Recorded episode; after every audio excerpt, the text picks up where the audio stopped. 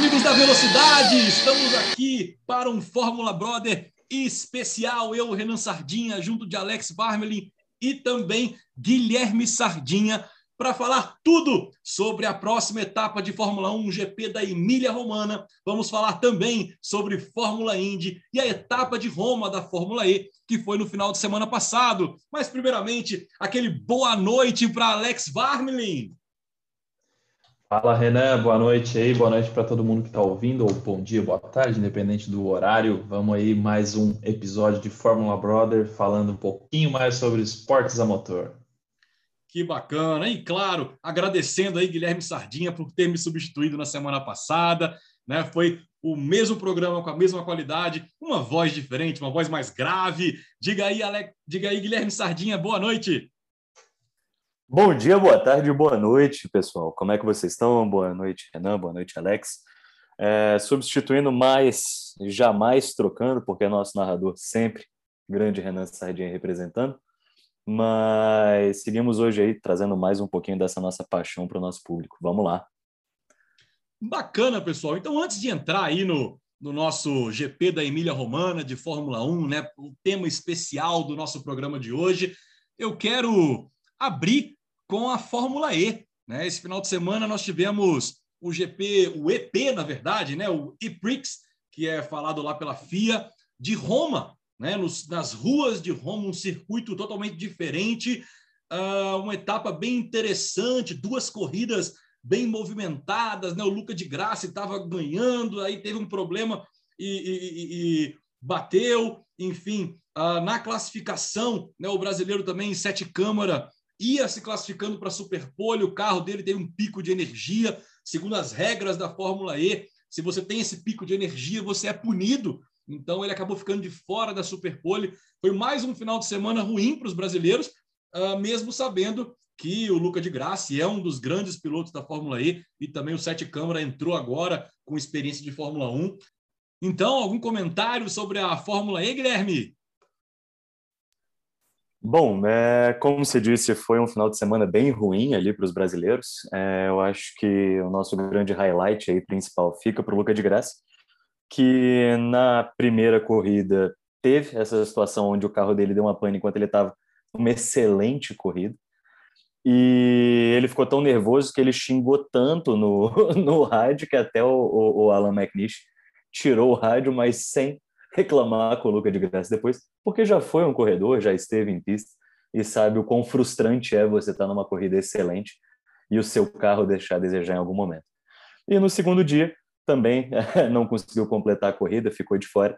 E o que é bem complicado, porque a Audi já nos surpreendeu ano passado, quando trouxe a informação que não segue na Fórmula E para as temporadas de 21 e 22, uma, uma, uma equipe que está desde o primeiro EPRIX, e eles deram uma entrevista essa semana deixando bem claro que não pensam em continuar por conta dos regulamentos um pouco mais fechados.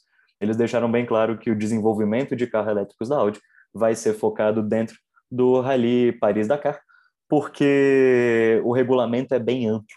Então, com regulamento amplo, você pode praticamente construir um carro do zero e você não fica preso em certas regras que impedem talvez o desenvolvimento até para carros do dia a dia que a Audi tem feito e usa essas corridas para poder testar novos equipamentos.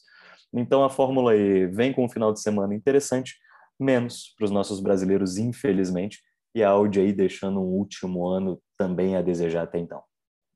Bacana, bacana. E para o nosso ouvinte aí do Spotify, a Fórmula E é um evento muito interessante de se assistir. Para quem está acostumado com aquele carro barulhento, né, aquele motor forte a combustão, é, parece que você está assistindo uma corrida de autorama pelo barulho. Mas a disputa é muito legal e sempre são circuitos de rua. Né? Então, nós tivemos aí na, na primeira etapa na Arábia Saudita, agora em Roma, a próxima, já daqui a duas semanas, nas ruas de Valência, na Espanha. Aí, em maio, teremos Monte Carlo, em Mônaco, Marrocos e assim por diante. Tinha até ventilado uma etapa no Brasil, mas aí com a pandemia é, tudo se acabou, esse sonho. Mas é muito interessante, né? As corridas elas acontecem na TV Cultura e também no Sport TV, né? Vale a pena aí para quem tiver curiosidade assistir aí a próxima etapa de Valência. É, é muito legal a corrida. Ela foi criada é... justamente em circuitos de rua para estimular esse consumo elétrico nessa corrida em Roma. As imagens da, da, que foram feitas foram lindas, assim, dentro da parte velha de Roma, foi muito legal mesmo.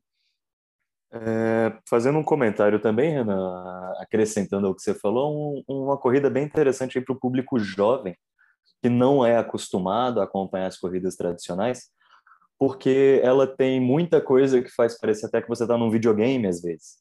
É, a corrida de Fórmula E tem, por exemplo, durante o percurso, uma área onde você pode passar do lado de fora do traçado e você libera uma energia extra para o seu carro, deixando os seus halos coloridos, aquele halo de proteção colorido, e você ganha uma energia extra por três minutos.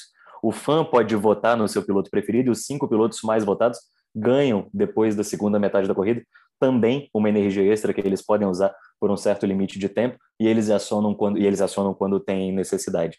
Então, ela é uma corrida que, por conta desses detalhes, tem uma aceitação um pouco mais difícil do nosso público mais tradicional de corridas, mas é uma corrida muito boa para trazer um público novo para esse esporte de automobilismo. Ah, bacana. O entretenimento ele é sempre bom, né? A Fórmula 1 também teve que se, se adaptar uh, ah, para o entretenimento, para o show, para inclusive depois que a Liberty Media assumiu, né? O americano sabe fazer o show bem feito e foi muito legal acompanhar também os finais de semana de Fórmula 1. Bem, uma outra categoria que estava em evidência no Brasil, nós falamos sobre ela lá no nosso primeiro programa, uh, sobre a Fórmula Indy, né, que possivelmente não teríamos transmissão em TV aberta no Brasil, e finalmente tivemos uma excelente notícia na segunda-feira. A nossa querida TV Cultura, TV paulistana, lá em, lá em São Paulo, assinou uh, um contrato para transmitir a temporada da Fórmula 1 em TV aberta. Vão fazer uma excelente cobertura com pré-hora, uh, com momentos da classificação, a corrida, o pós-corrida, um programa especial durante a programação da TV Cultura, um aplicativo próprio. Vai ser muito legal. É, eu estava com muito medo, é uma, é uma, categoria que eu particularmente gosto muito, porque ela mescla aí circuitos mistos, circuitos ovais, é uma categoria tradicional para o Brasil. É, nós vamos correr, esse, vamos ter os pilotos brasileiros que vão correr esse ano, o Tony Canaan e o Castro Neves, já são tradicionais, ex-campeões, vencedores também de etapas da 500 milhas de Indianápolis, e teremos a estreia também do Pietro Fittipaldi, que correu de Fórmula 1 no ano passado, ele ainda é o piloto reserva da Haas, vai correr os, o circuito oval uh, da Fórmula Indy, e o Romain Grosjean, que era seu parceiro na Haas, vai correr o circuito misto. Algum comentário aí sobre a Fórmula Indy, pessoal? E o que vocês acharam da TV Cultura finalmente nos dando a graça da Fórmula Indy? Vai ser um ano bem bacana, né, Renan? É, teve cultura aí que ninguém esperava, agora já contando com Fórmula E e com Fórmula Indy, né? Eu acho que a diversificação de, de grade aí pelos canais Brasil afora tende a aumentar esse público, né? O Guilherme já comentou aí da questão de a gente estar tá trazendo mais público para a Fórmula E, e, e, a gente consegue também trazer mais público para a Fórmula Indy, né? Ela é muito, muito, muito tradicional é, nos Estados Unidos e tal. O Brasil aí tem uma tradição de pilotos, mas a, o público em geral acho que não, não costumava assistir tanto. Acho que agora a gente tem maiores oportunidades, né? E além do, do Pietro, do, do Tony, enfim, que você já comentou, acho que a gente tem também o Enzo, né?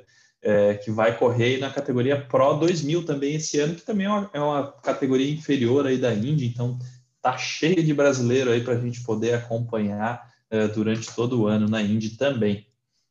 Exatamente. A Indy sempre atraiu muitos brasileiros, muitos pilotos brasileiros. Né? Ano passado, por exemplo, o Dudu, o Dudu Barrichello, né? o filho do Rubens Barrichello, foi vice-campeão da UFS 2000, se eu não me engano, o nome da categoria, que também é uma das categorias de, de base. Não sei se é, é a mesma, Alex, essa do, do, do, do Enzo? Não, não. Ela, ela é uma outra categoria, tanto que era a preparação para essa Fórmula Europeia que ele foi agora, mas acaba que temos mais nomes representando em outras categorias aí, tá?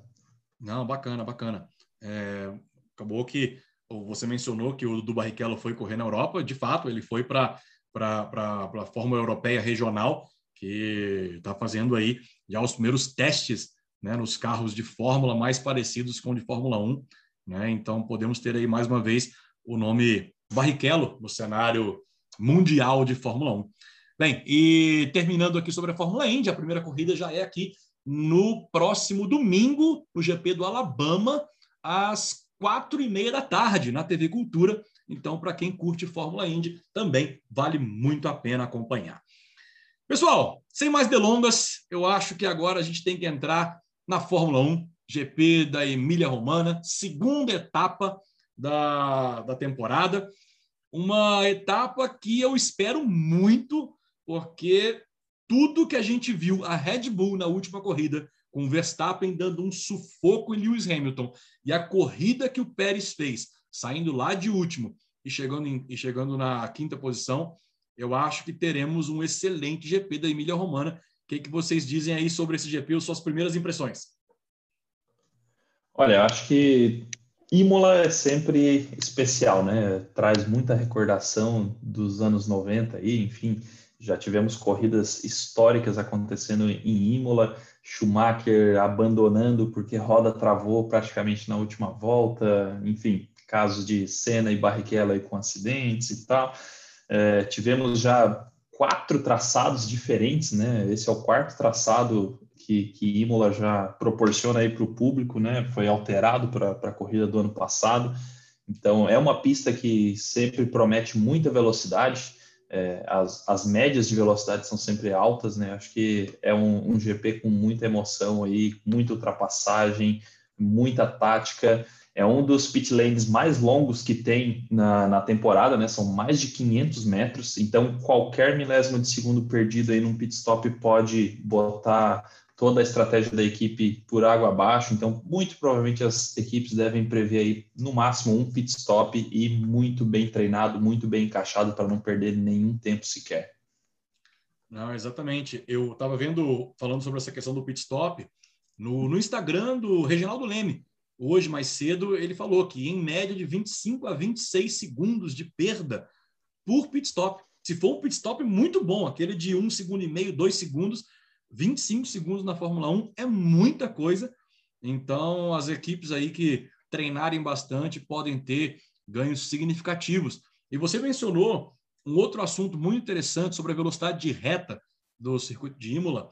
É inclusive uma preocupação do Toto Wolff, o chefe da Mercedes, porque a Mercedes já se viu nesse início de temporada, também na pré-temporada e na corrida do Bahrein, uh, não foi a equipe mais rápida de reta. O motor Mercedes está perdendo para o motor Honda da Red Bull, e isso vai acontecer também no próximo GP, daqui a duas semanas, em Portimão, em Portugal, onde a velocidade de reta da Mercedes não vai se equiparar com a Red Bull. Então, ele prevê uma corrida muito difícil também, com uma pressão grande do Max Verstappen. Uh, ele disse que o Sérgio Pérez é um cara que se adapta muito rápido aos carros e pode ser também que ambos os pilotos da, da Mercedes, tanto Lewis Hamilton quanto o Valtteri Bottas, tenham pressão aí dos pilotos do carro do Toro Vermelho. É, boa, e só complementando essa questão do pit stop, é, lembrando que é o grande prêmio da Emília Romana, que no ano passado a Red Bull conseguiu ganhar os dois, as duas primeiras classificações no prêmio DHL de pit stop mais rápido. É, eles conseguiram 1.93 maravilhoso com o álbum e um 2.16 com o Verstappen, que fez eles subirem na classificação do prêmio DHL de pit stops mais rápidos para aquela temporada para mais de 400 pontos, enquanto a segunda equipe, que era a Mercedes, só computava 198 pontos até então. Então, assim, é um prêmio bem interessante com relação aos pit stops. E é o que você falou, o Verstappen não só vem numa situação que ele vai ter que apelar um pouco para poder tentar chegar perto, como ele vem com sangue nos olhos, né? Porque na última corrida, além de punição e rodar, eu acho que ele ficou com alguma coisinha atrás da orelha ali para correr atrás desse pódio. Exato. Essa questão do pit stop, a Red Bull ela é historicamente a melhor equipe disparado nessa gestão de, de, de, de pit stop na velocidade, eles sempre batem recorde. O recorde é deles, o vice, o segundo recorde é deles, o terceiro também. Eles treinam isso muito, sempre levaram isso muito a sério. E entrando um pouco mais no circuito, eu acho esse circuito de Imola muito legal pelo seguinte motivo: ele é old school, ele é o circuito das antigas. Não tem esse negócio de ah, passou por fora da linha branca, vai ter um desconto no tempo. Não, meu querido. Imola, se você passou por fora da linha branca, é brita. Você vai ficar parado. Max Verstappen não ia ter que devolver aquela posição para o Hamilton na última corrida. Ele ia ficar parado, ele ia perder a corrida, ia rodar, ia bater no muro por causa da brita. Então, eu acho que aqueles circuitos antigos, né, esses saudosos aí, como Imola, por exemplo, são aqueles circuitos que você tem que ir no braço. Né? O que acabou, por exemplo, lá no circuito de Monza, né? Colocaram uma área de escape ali de asfalto, o piloto pode errar um pouquinho ali na parabólica, né? E que ele não vai bater na, na, no muro. Então, a gente tem aquele charme antigo nesse circuito de Imola e Verstappen, arrojado do jeito que é, já deu ruim ano passado. Alex. Eu acho que eles podiam fazer as áreas de escape igual aquele GP da Alemanha, né? Que parecia um, um, grande futebol de sabão, qualquer coisa que você pisasse fora da linha, e aí tava tudo certo também, né? Não precisava manter só a brita, não. Já ia ser bastante divertido.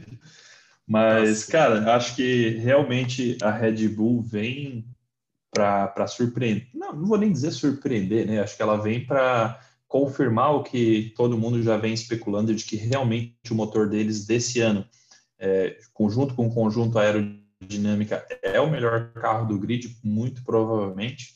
É, a Mercedes deve sofrer como um todo aí, não só ela, mas também as, as suas equipes clientes, né? Apesar de Vettel ter dado uma declaração bastante otimista justamente pelo traçado do circuito ser de mais alta velocidade, de ter mais retas e tudo mais, ele confia que a Aston vai desempenhar melhor. Uh, vamos esperar para ver aí, tomara que sim, para que ele tenha uma, uma boa corrida, uma boa recuperação. Mas com certeza não dá também para menosprezar a Mercedes, né? No fim das contas, temos ali atrás do, do volantinho um heptacampeão que sabe o que está fazendo também e sabe tirar coisa de dentro desse carro, né? É impressionante o que ele faz. Exatamente. Eu, eu ainda acredito, pessoal, que esse ano teremos no final do campeonato a Mercedes campeã e Lewis, Lewis Hamilton campeão também. Mas até mesmo segundo o próprio Toto Wolff, esse ano vai ser um ano atípico para as equipes, porque quem já tem um carro bom vai começar a pensar no carro do ano que vem, né? que vai ser um carro completamente diferente, as cartas vão ser reembaralhadas na Fórmula 1.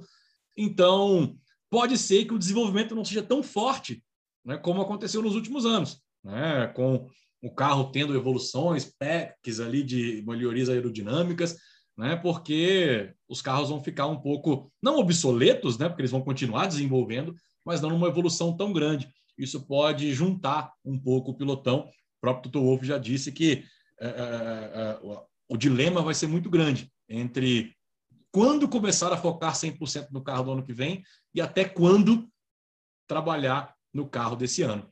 E a Red Bull pode se aproveitar disso uma vez que a Honda né, é a última temporada deles na Fórmula 1, eles já colocaram o pacote máximo que eles poderiam no motor para que possam se despedir da Fórmula 1 com tentativa de um título. Vai ser muito difícil, mas na tentativa de um título. Eu acredito muito também nessa etapa, após as declarações do Fernando Alonso de que a corrida passada não era para terminar daquele jeito, que a Alpine também vai se desenvolver muito bem. Né? Eles têm um pacote aerodinâmico muito bacana, eles têm a herança da Renault, uh, uh, e a Renault está colocando muito dinheiro na equipe Alpine, e tem o Fernando Alonso, que todos esperam muito dele no desenvolvimento desse carro, para que o Esteban Ocon possa ter um futuro muito bacana também na equipe.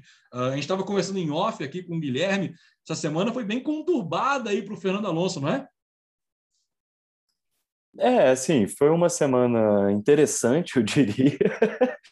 É, a gente teve uma entrevista essa semana com o Trulli, ex-companheiro de corrida do Alonso ali 2003 2004, que embora tenha deixado claro no início da entrevista que torcia para que a Renault barra Alpine, Alpine desse um carro bom para o Alonso para essa temporada e tudo, também o cutucou de várias formas, o famoso morde a sopra. É, ele falou que o Alonso tem uma postura de jogar muito politicamente e que ele sempre tenta levar a equipe para trabalhar da forma que ele quer.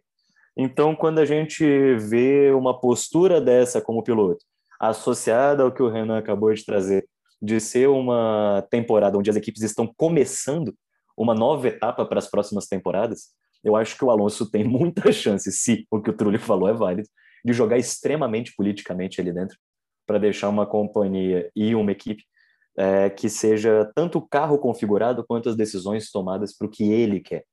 Então, isso é, é, complicado quando você coloca num panorama de competitividade interna entre os dois pilotos, mas, ao mesmo tempo, a gente pode ter aí uma Renault que saia para as próximas temporadas com todo esse background que o Alonso está trazendo aí para eles, né? É, mas a, gente pessoal, já viu é, na história da, da Fórmula 1 aí que. Vai lá, corta. O que, que foi? Não, é, vamos lá, né, pessoal? É, quem é Arno Trulli perto de Fernando Alonso? É, eu, isso, essa é a minha opinião deste apresentador que vos fala. Eu acredito que o Fernando Alonso é o melhor piloto do grid, mais completo, talvez velho agora, então não tão não tão rápido quanto antigamente, né? E, bem, não acredito. E ele sempre foi um cara político. Vamos, né? Convenhamos aqui. Fernando Alonso, em todas as equipes que passou, foi um cara político. A gente lembra quando ele era da McLaren, junto com, com Lewis Hamilton, a treta que deu, né? Foi um inferno aquele ano para a McLaren. Uh, a ida dele, a, a segunda ida da McLaren, né, para a McLaren, quando ele estava com aquele motor Honda, que ele várias vezes criticava a Honda no rádio, falando que era motor de GP2, né? na época a Fórmula 2 chamava GP2. Uh, ah, enfim, a gente sabe das decisões de Alonso, talvez ele não seja mais campeão, somente bicampeão, pelas decisões erradas, mas não deixa de ser Fernando Alonso. Eu acho que uh, o que o Trulli falou é mais para jogar para a galera do que é, é uma realidade. Diga aí, Alex. É, eu acho que faz sentido a análise de vocês aí. Talvez vocês recordem, talvez não. Acho que o ouvinte com certeza vai recordar também. Tivemos um campeonato definido basicamente na base da política, né? Lá em idos de 1990, quando o Balestre e Alan Prost eram brothers, né? Então, cara, a gente sabe que a politicagem ela está envolvida na Fórmula 1 também. Não é só a corrida, não é só o talento inevitavelmente esse tipo de coisa acaba acontecendo e cada um tem que conseguir puxar mais para o seu lado, ter cabeça para manter. Mas concordo também contigo, cara, Renan. O Alonso realmente é um piloto completo. Talvez hoje um pouco velho já para a categoria, mas ele ainda continua sendo um nome de peso aí e deve trazer boas emoções para a gente no decorrer do ano, né? É, lembrando que essa disputa política aí uh, envolvendo o Balestre e o Prost custou o título para o Senna. Né? O Senna claramente foi campeão daquele ano, mas foi desclassificado. O próprio Balestre, lá na frente, uh, uh, ele confirmou que aquilo foi uma decisão errada, custou aí o tetracampeonato. Não o tetra, na época seria o tri, mas viria a ser tetracampeão no ano seguinte para o nosso Ayrton Senna. É... Alex, eu queria um pouquinho que você falasse sobre a Ferrari. Né? A gente, querendo ou não, o circuito Enzo e Dimo Ferrari, né? uma das casas da Ferrari. Então, é muito importante a Ferrari na Fórmula 1. E o que, que você, como ferrarista nato, destaca?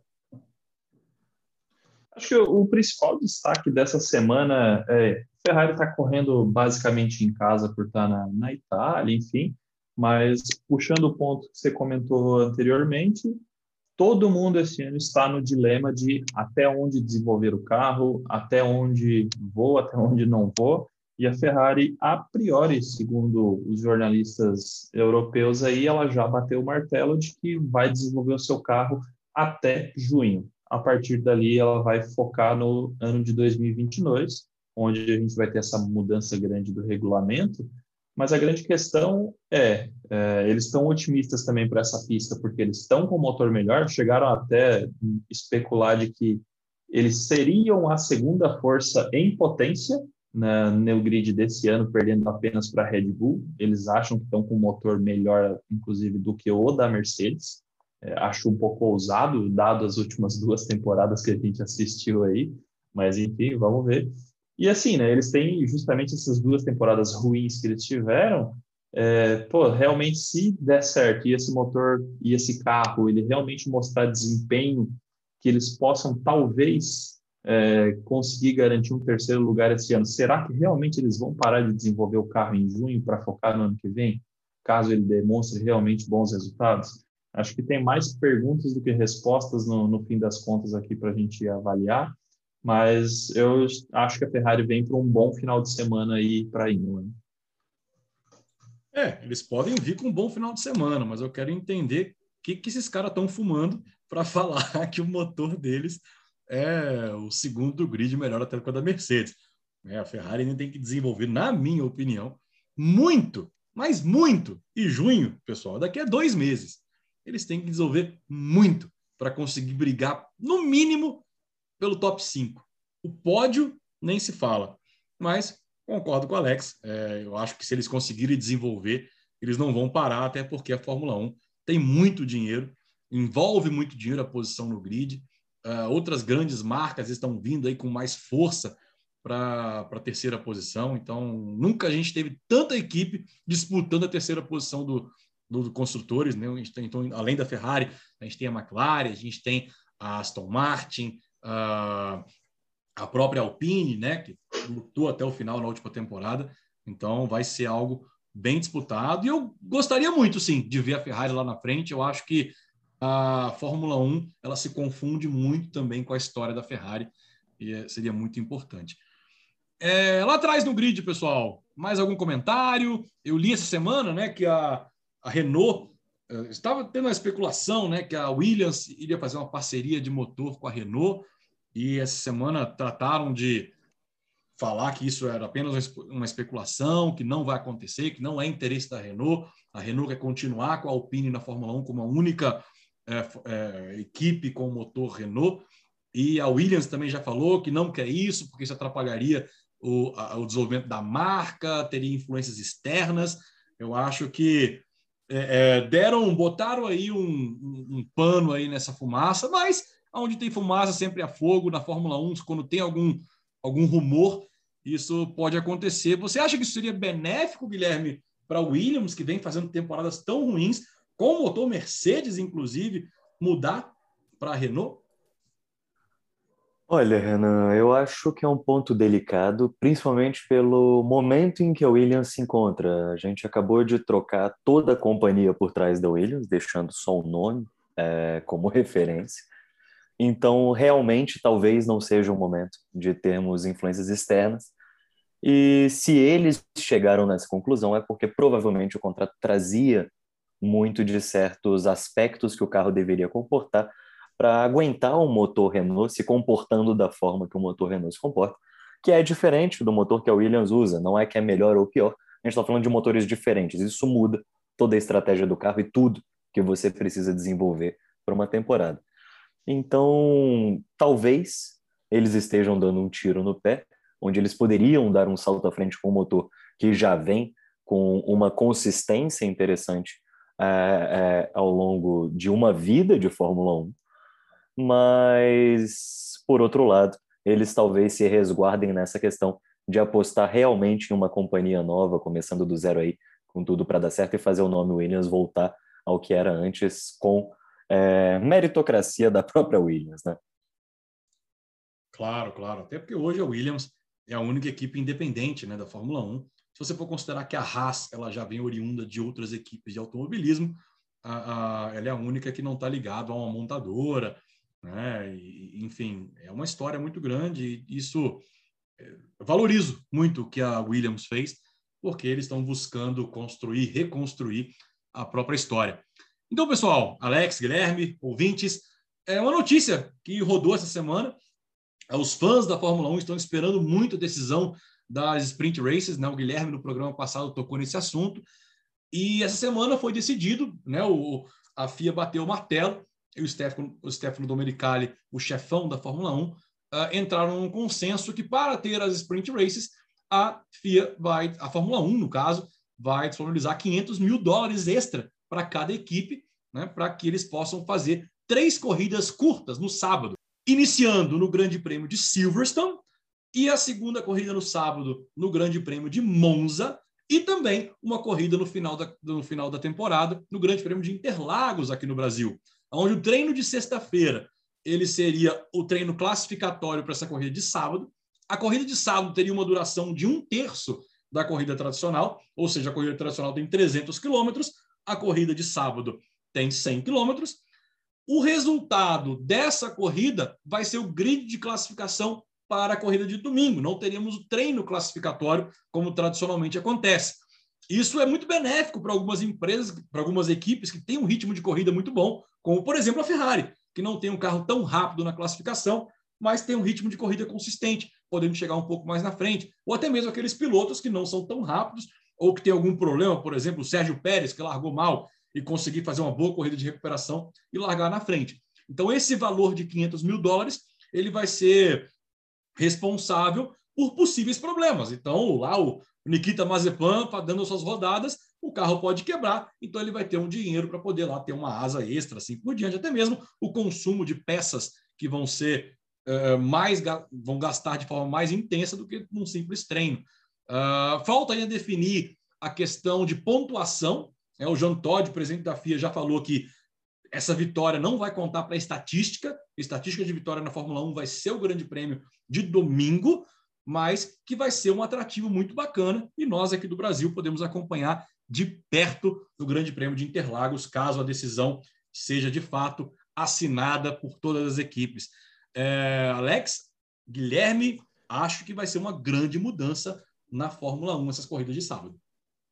É, com certeza, é, como eu trouxe na semana passada, estava nessa discussão sobre o valor que é permitido no teto de cada equipe para que aconteçam as sprint races, principalmente pelo fator de risco que está envolvido dentro delas, que é um carro bater na véspera da corrida principal, que é o grande foco deles, como você falou, é o que efetivamente conta ponto no fim do dia, e que as sprint races, embora determinem o, o grid largado no dia seguinte, devem ser feitas com uma, a, a maior cautela possível, uma vez que, bom, não só é um problema financeiro você quebrar um carro na véspera de uma corrida, como é um problema mecânico você reajustar um novo carro para o dia seguinte, no mesmo formato que ele se encontrou depois de alguns meses e preparações, pensando em um único carro para chegar ali dentro.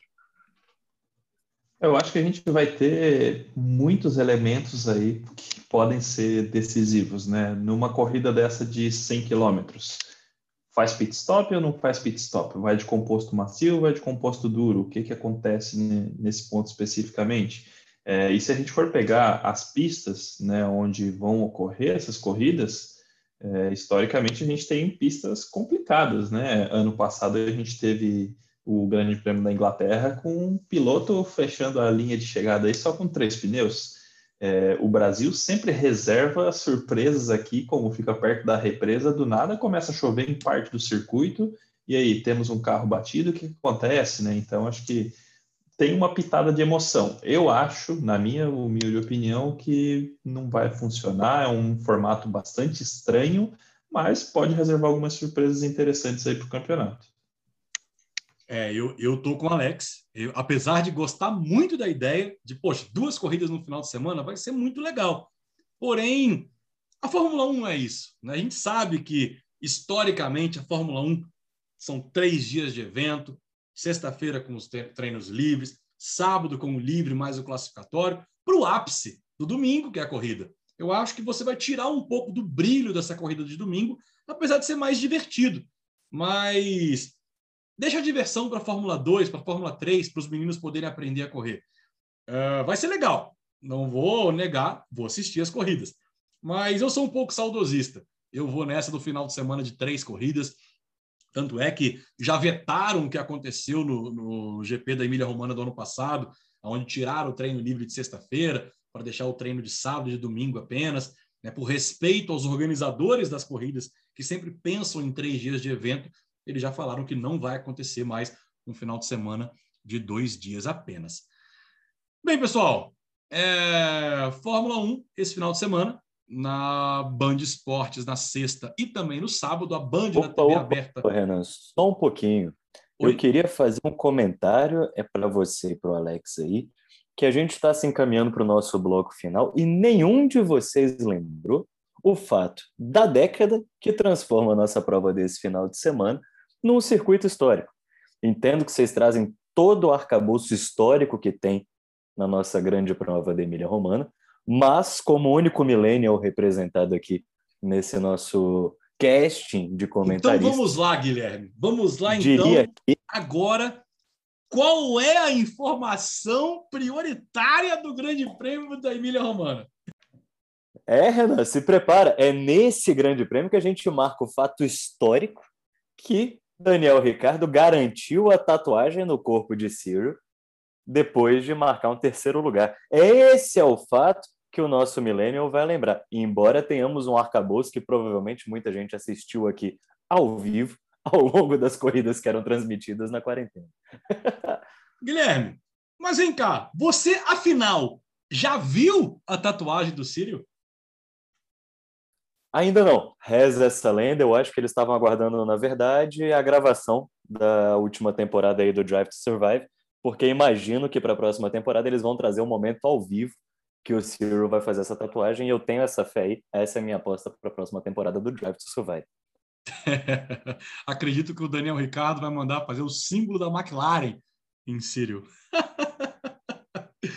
então, pessoal, seguinte, para quem não sabe, né, o Daniel Ricardo, no ano passado, disse para o diretor da Renault que se ele conseguisse ir para o pódio, né, eles fizeram uma aposta, se Daniel Ricardo fosse para o pódio, o Sírio, que é o diretor da Renault, faria uma tatuagem. E o desenho seria escolhido pelo Daniel Ricardo e o local seria escolhido pelo diretor da Renault. E ele conseguiu o pódio duas vezes. Essa lenda que até hoje não vimos ainda a tatuagem do Círio. Bem, pessoal, Fórmula 1 esse final de semana, como eu estava falando, antes de ser interrompido pelo Millennial Guilherme Sardinha. Uh, grande Prêmio da Emília Romana, na Band, Band Esportes, na verdade, o treino livre de sexta-feira, ok?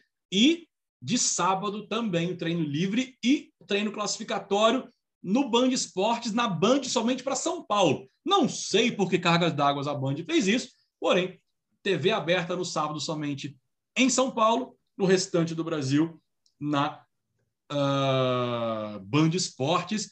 O Alex já me deu um sinal aqui falando que tem alguma coisa relacionada a isso. Pode falar, Alex. É isso aí. Na verdade, são problemas da tecnologia, né? É, por direitos de transmissão, é, o sinal só pode ser submetido para dentro do território brasileiro. E a Band ela não possui uma tecnologia que a Globo já tinha, que para antena parabólica ela não consegue fazer o bloqueio do sinal é, para fora de um, de um espaço delimitado. Então, eles conseguiram agora implementar isso no estado de São Paulo e talvez num futuro próximo eles façam isso para o Brasil, né? Então, tem problemas de tecnologia da TV Bandeirantes aí para a questão de transmissão na TV aberta, fora a. Bananinha aqui, 3, 2, 1. Fora do estado de São Paulo ou da TV a cabo, no caso, né? Entendido, então, a explicação do Alex Varmelin. É, então, está explicado. É uma questão de tecnologia, mas tecnologia tendo ou tecnologia não tendo, domingo teremos aí às 10 da manhã dia 18 de abril, a largada do Grande Prêmio da Emília Romana. Para vocês que estavam esperando a classificação às 10 horas, vai ser às 9, porque às 10 horas está marcado aí o cortejo fúnebre do príncipe Philip, marido da Betinha, lá na Inglaterra, e por uma questão de respeito, eles não irão fazer a, a transmissão no mesmo horário. Então, anteciparam uma hora, consequentemente, no efeito cascata, todos os horários para trás foram afetados. Então, sexta-feira, o primeiro treino livre às 6 horas da manhã, o segundo às 9 e meia, sábado, treino livre às 6 da manhã e classificatório às 9, e aí sim, no domingo, a corrida às 10 horas, Guilherme. É, é, com todo respeito à família real e ao cortejo que vai estar acontecendo, foi um reajuste, ao meu ver, positivo. Acho que a corrida um pouco mais tarde libera aquele nosso churrasquinho de domingo que a gente gosta, junto com a corrida. Então, vamos pegar uma corrida num clima um pouco mais quente aí no Brasil. Então, pessoal, finalizando o programa de hoje, eu queria propor para os três aqui, para os dois, na verdade, o pódio, né? Os três que vão para o pódio e o pole position de sábado, Alex. Olha, considerando tudo que a gente falou aqui, acho que fortemente candidato aí Verstappen para fazer a pole. Acho que vai ser razoavelmente tranquilo se a Mercedes não oferecer nenhuma surpresa de evolução da última corrida para essa. E o pódio eu vou de Verstappen, Hamilton e vou morder minha língua, coloco o Pérez junto aí no pódio, hein? Tô tirando o Bottas do pódio dessa vez. É, lembrando que ano passado o Bottas foi o pole position e o pódio foi Hamilton, Bottas e Daniel Ricardo com Verstappen rodando e Albon também rodando. O Verstappen abandonou, na verdade, e o Albon rodou, né? Para variar, o Albon rodou. É... E Guilherme, você, o seu palpite? Bom, é... vou marcar no tradicional Hamilton para nossa pole position. Acho que durante a corrida o Verstappen traz é, algum resultado interessante para a gente, principalmente apontando nos pit stops. Eu acho que com estratégia a Red Bull passa, mas na pole position vou marcar aí Lewis Hamilton. Acho que a Mercedes se preparou desde o último prêmio e eles, nós temos, né, relatos de que quando eles se preparam, é, geralmente não tem erro. E para nossa corrida, eu vou tirar também o Bottas, vou morder minha língua, mas eu vou colocar os dois da Red Bull depois, é, junto com o Lewis Hamilton. Eu coloco aí Max, é, Hamilton e Checo em terceira posição. Bacana, bacana. Bem, para pole position, eu vou de Verstappen. Eu acho que pelo, pela característica do circuito ser veloz e o motor da Red Bull está andando um pouco mais esse início de temporada, pela primeira vez nos últimos anos, inclusive, a Red Bull começa bem uma temporada, eles historicamente vão desenvolvendo ao longo do ano. Então eu vou de pole position para Max Verstappen, mas assim, muito perto do Lewis Hamilton, muito perto de Lewis. Assim, vai ser aquela na, na última curva. E para domingo, aí eu vou de. Eu vou ousar. Eu vou de emoção. E eu vou de coração também. Eu vou de dobradinha da Red Bull. Com Verstappen em primeiro, Pérez em segundo. E o terceiro, eu não vou colocar Mercedes, não. Eu vou de Daniel Ricardo, que está prometendo tanto para essa corrida, que se ele não conseguir chegar pelo menos num pódio, eu vou morder minha língua e vou ficar chateado no domingo à tarde. Então eu vou de. Você tá ousado, hein, menino? Eu tô ousado. Eu tô ousado e eu vou de dobradinha da Red Bull com Daniel Ricardo em terceiro. É, é uma aposta minha para esse GP da Emília Romana, que Imola tradicionalmente é um GP emocionante e esse domingo não vai ser diferente.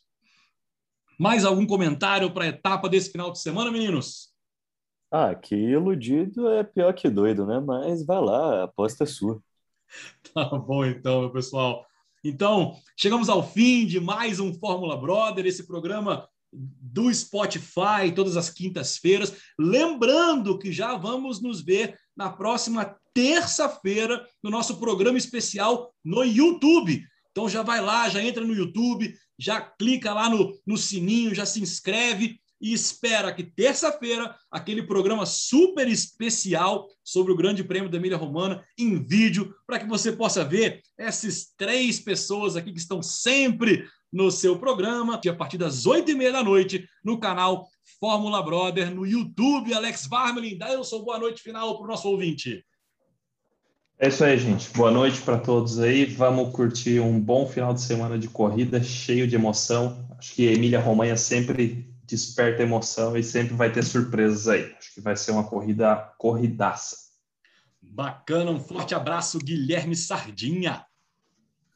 É isso aí, valeu galera, mais um programa aí com vocês e acho que esse final de semana promete, acho que terça-feira será um programa com muitos comentários a serem feitos e vamos que vamos, excelente final de semana para todo mundo, valeu!